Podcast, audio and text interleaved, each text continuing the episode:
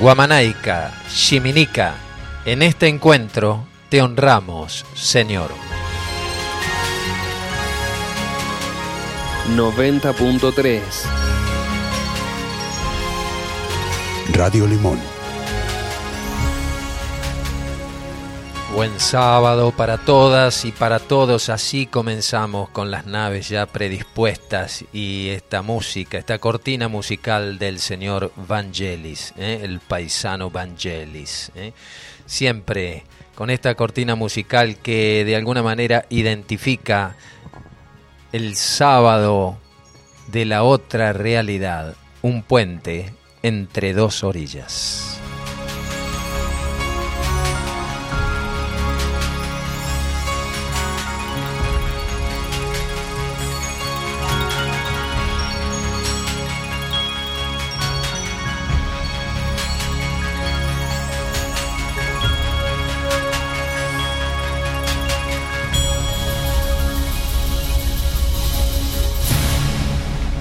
En este mar de experiencias en la que estamos involucrados, atravesar las tormentas de la confusión es parte del ejercicio que todo discípulo en algún momento de su vida ha de atravesar.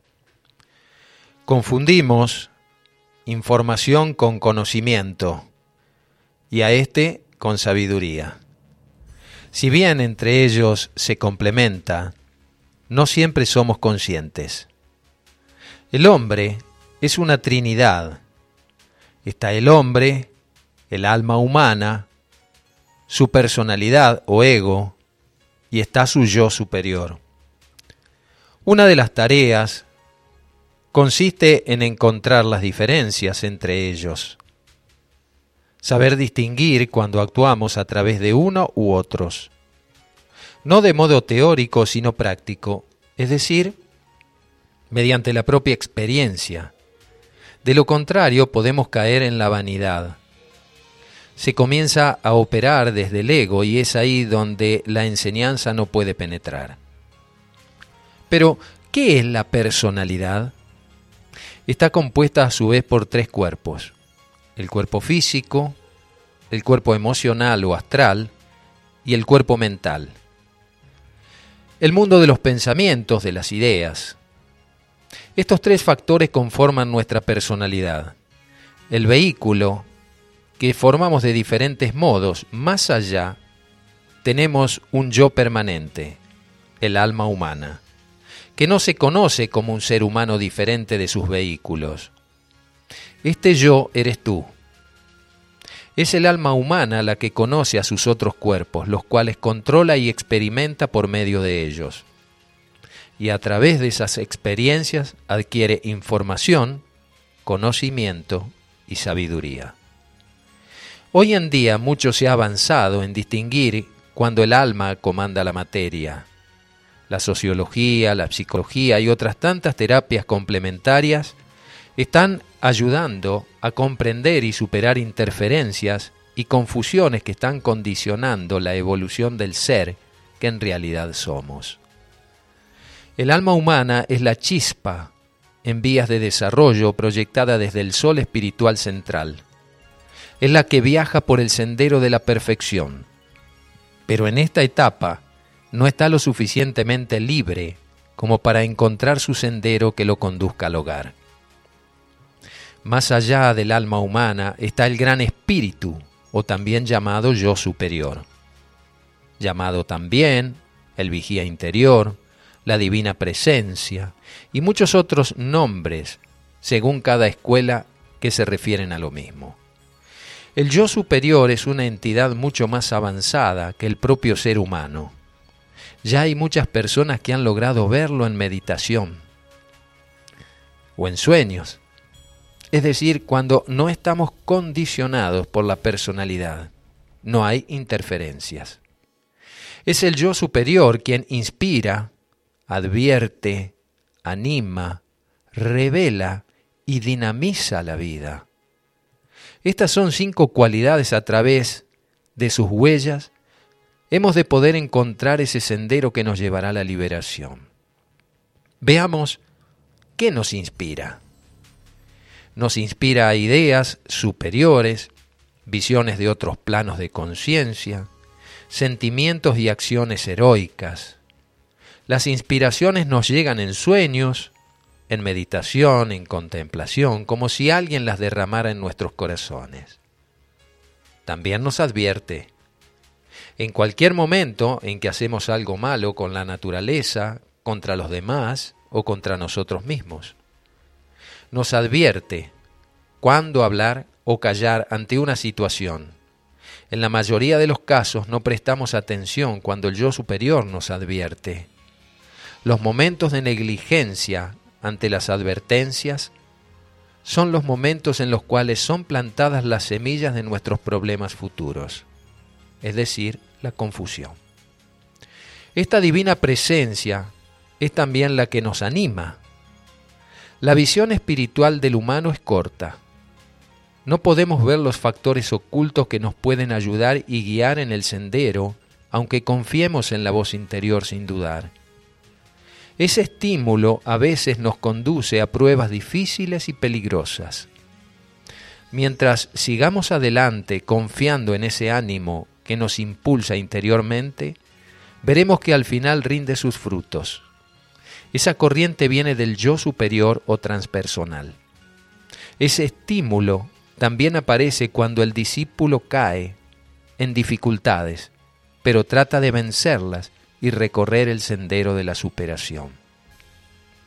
También, también está la revelación. Nos ayuda a superar interferencias. Nos revela, por ejemplo, el rostro de quienes han de trabajar juntos.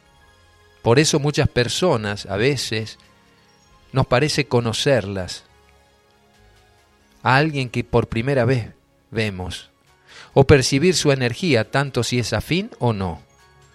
Hay una revelación. ¿Eso de dónde viene? Del yo transpersonal. Nos revela dónde poder servir a una causa benéfica. También revela las consecuencias de la tarea a realizar o ya realizada. Revela recursos de inspiración ocultos dentro de uno, como también obstáculos de nuestra personalidad a superar revela los mercaderes de las aparentes intenciones espirituales.